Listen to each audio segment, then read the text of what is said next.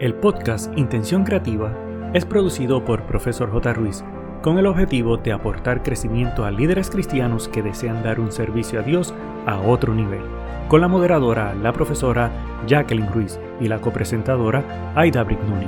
Abre tu mente y permítete crecer. Hola, hola, ¿qué tal mi querido amigo? Estoy súper emocionada de comenzar esta nueva temporada, la número 9 pero sobre todo conectarme nuevamente contigo, mi querido amigo. Te adelanto que en esta temporada nos esperan grandes temas y oportunidades de crecimiento a través de Intención Creativa y otros proyectos de Profesor J. Ruiz. Pero sin antes, vamos a saludar a mi compañera y amiga de viaje en Profesor J. Ruiz. Saludos, Aidita, ¿cómo estás? Hola, Jacqueline, ¿qué tal? Yo estoy muy bien y tú, amigo que nos escuchas, muy feliz de estar nuevamente contigo después de este receso y muy entusiasmada con esta nueva temporada, ya que hemos escogido los temas para ti, líder cristiano, en unas áreas de necesidad para siempre mejorar y crecer. Y comenzamos con el pensamiento de hoy que hemos escogido el siguiente, y esto lo dijo Nelson Mandela, y dijo, la educación es el arma más poderosa que puedes usar para cambiar el mundo. ¿Qué te parece? Muy poderosa ese dicho de Nelson Mandela, ya que por su liderazgo e influencia definitivamente pudo dejar ilustrado cómo educando y compartiendo información relevante y dejando saber su visión fue la manera más eficaz para lograr cambios radicales. Mi querido amigo, es un honor para el equipo de Profesor J. Ruiz y esto incluye a Intención Creativa saber que estás aquí porque deseas invertir en tu crecimiento sobre todo en el ministerio que Dios te ha llamado. Es importante que no olvides que el propósito de intención creativa es enriquecer tu liderazgo cristiano, desarrollando tu potencial para dar un servicio a Dios de excelencia. Recibe la bendición y como siempre te recordamos, compártela con otros. Definitivamente. Y el dato curioso para hoy, Prepárate para escuchar lo que vas a escuchar.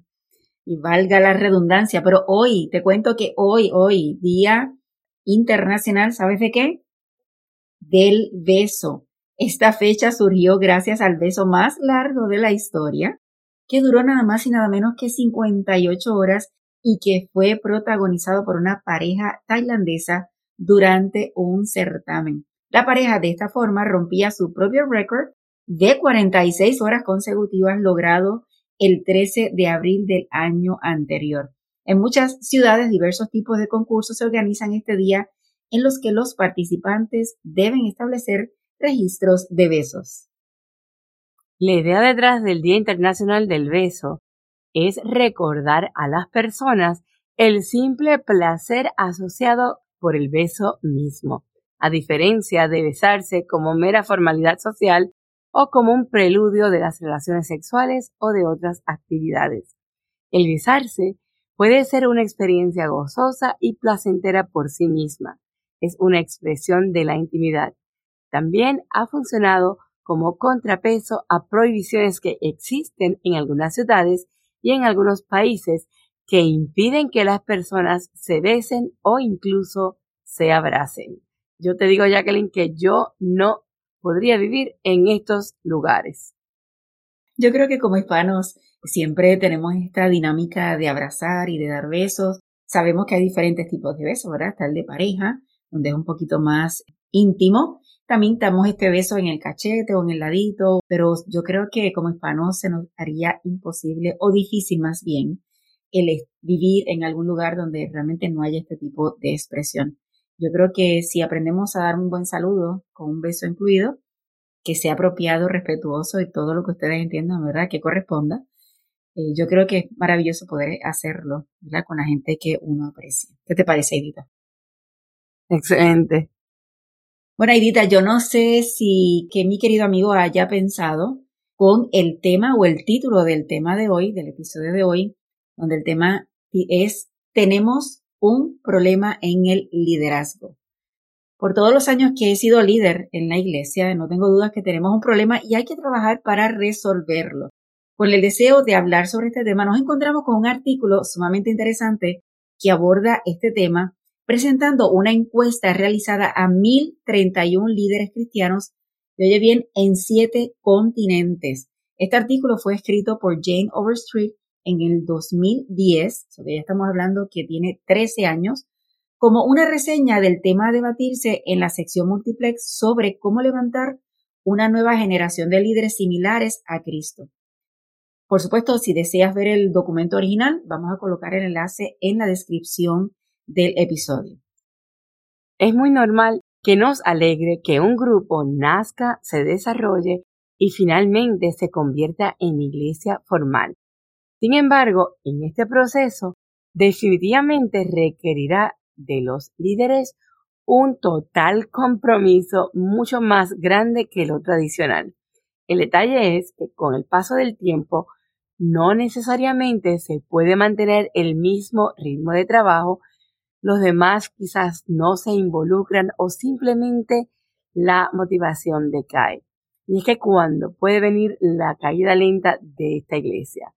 Y cuando digo caída no necesariamente hablo de un cierre, sin embargo, me refiero a que se pueda convertir quizás en un club social donde no haya crecimiento y definitivamente hay que hacer algo y por esto es importante que hablemos de los resultados realizados. Me atrevo a decir que aplica prácticamente a cualquier denominación. Esta encuesta fue realizada por el equipo de trabajo de desarrollo de liderazgo de Lausana con el objetivo de responder a esta falta de líderes similares a Cristo. El grupo de trabajo está formado por una muestra representativa de líderes mundiales experimentados del cuerpo de Cristo y muchos de los cuales están involucrados específicamente en el desarrollo del liderazgo. Comenzaron la encuesta con líderes cristianos y se le pidió que hablaran de sus experiencias con líderes cristianos, cómo pensaban que debía ser el liderazgo a la manera de Cristo y cuál consideraban que era la forma más efectiva de levantar líderes centrados en Cristo. Durante la realización de la encuesta, una cosa se hizo alarmantemente obvia. Tenemos un problema de liderazgo. Esto fue lo que salió. Primero vieron cómo los encuestados definieron el problema, luego cómo definieron el liderazgo a la manera de Cristo y finalmente cómo describieron los mejores métodos para desarrollar líderes como una solución parcial del problema. Me parece interesante, tenemos un problema.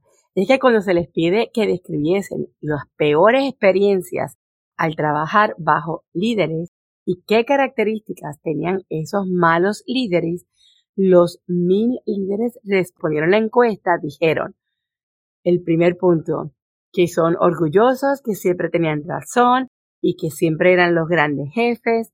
El dos, la falta de integridad y no ser confiables. Y el tres, duros, poco afectuosos, se rehusaban a escuchar.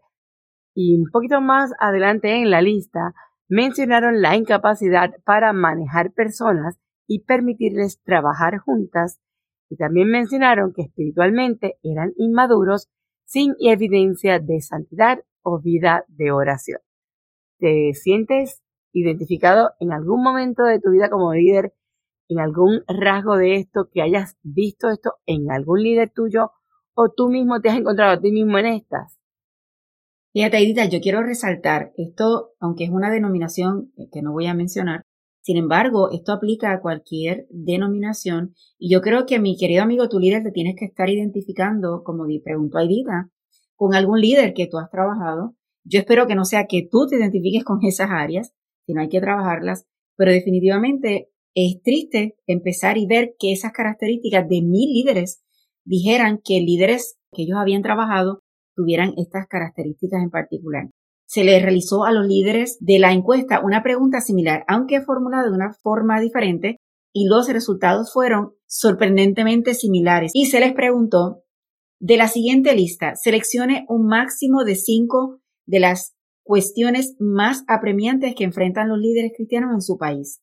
Y la más frecuente fue orgullo personal, la siguiente falta de integridad y con 200 votos menos, guerra espiritual, corrupción y falta de infraestructura. La única excepción a este ordenamiento fue el grupo de habla francesa que mencionaron primero la pobreza, la falta de infraestructura, la corrupción y luego el orgullo personal como las cuestiones más apremiantes. Fíjate, en esto que mencionaste de estas razones, mencionaste el orgullo personal. Y sorprendentemente, cuando se compara con temas que enfrentan los líderes, como la pobreza, la corrupción, pensando lo mejor, señala que el tremendo daño ocasionado por la enfermedad del liderazgo de ser este gran jefe, que es la antítesis total del estilo de liderazgo de un siervo de Jesús. Y pareciera ser que demasiado pocos de nosotros hemos experimentado un liderazgo cristocéntrico. Rara vez hemos visto modelos del tipo de líder que aspiramos ser. Posiblemente por este motivo es tan elevada la necesidad del mentoreo o como en inglés mencionan el mentoring o el coaching. El segundo aspecto presentado en este artículo fue la definición del liderazgo cristocéntrico. Según el artículo, la definición más simple es que el liderazgo ha sido definido frecuentemente como influencia. Si esta definición es aceptable, entonces podríamos decir que un liderazgo cristocéntrico equivale a una influencia al estilo de Jesús. Me encanta esa frase, una influencia al estilo de Jesús. Podríamos dejarlo aquí, pero la frase influencia al estilo de Jesús también pide una mayor definición. Para describir cómo sería una influencia al estilo de Jesús, una posibilidad es tomar el ejemplo de Jesús y hacer una lista de las características que exhibió cuando lideró a sus discípulos aquí en la tierra. Cuando se encuestaron a mil líderes de todo el mundo, las tres características que ocuparon el primer lugar para describir el liderazgo cristocéntrico fueron las siguientes. Integridad, autenticidad, carácter excelente. Corazón de siervo, humilde. Espiritualmente maduro, escucha la voz de Dios santo y con una vida de oración. Y fíjate que además de estas, mencionaron otros aspectos de lo que es el liderazgo cristocéntrico, como excelentes habilidades de manejo de personas y capacidad para discernir y desarrollar los dones de los demás.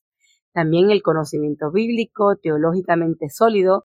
Y otro punto mencionado fue el ser compasivo, buen oyente, más orientado hacia las personas que a la realización de la tarea.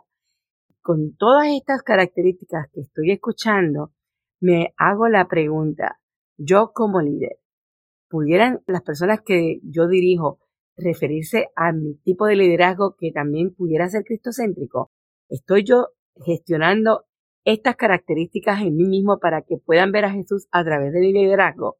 Esto me ha puesto a pensar en forma muy personal y es que se puede concluir que cualquier persona con influencia que posee estas cualidades las puede utilizar para promover las metas del reino de Dios, que de hecho es lo que es ser un líder cristocéntrico.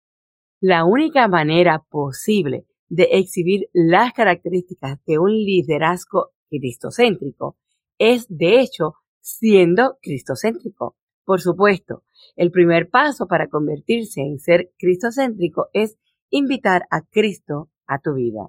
Sin embargo, como notamos los resultados de estas encuestas, ser un creyente en Cristo y ser un líder cristocéntrico no son sinónimos. Convertirse en un líder cristocéntrico es una tarea para la que no alcanza estar toda la vida.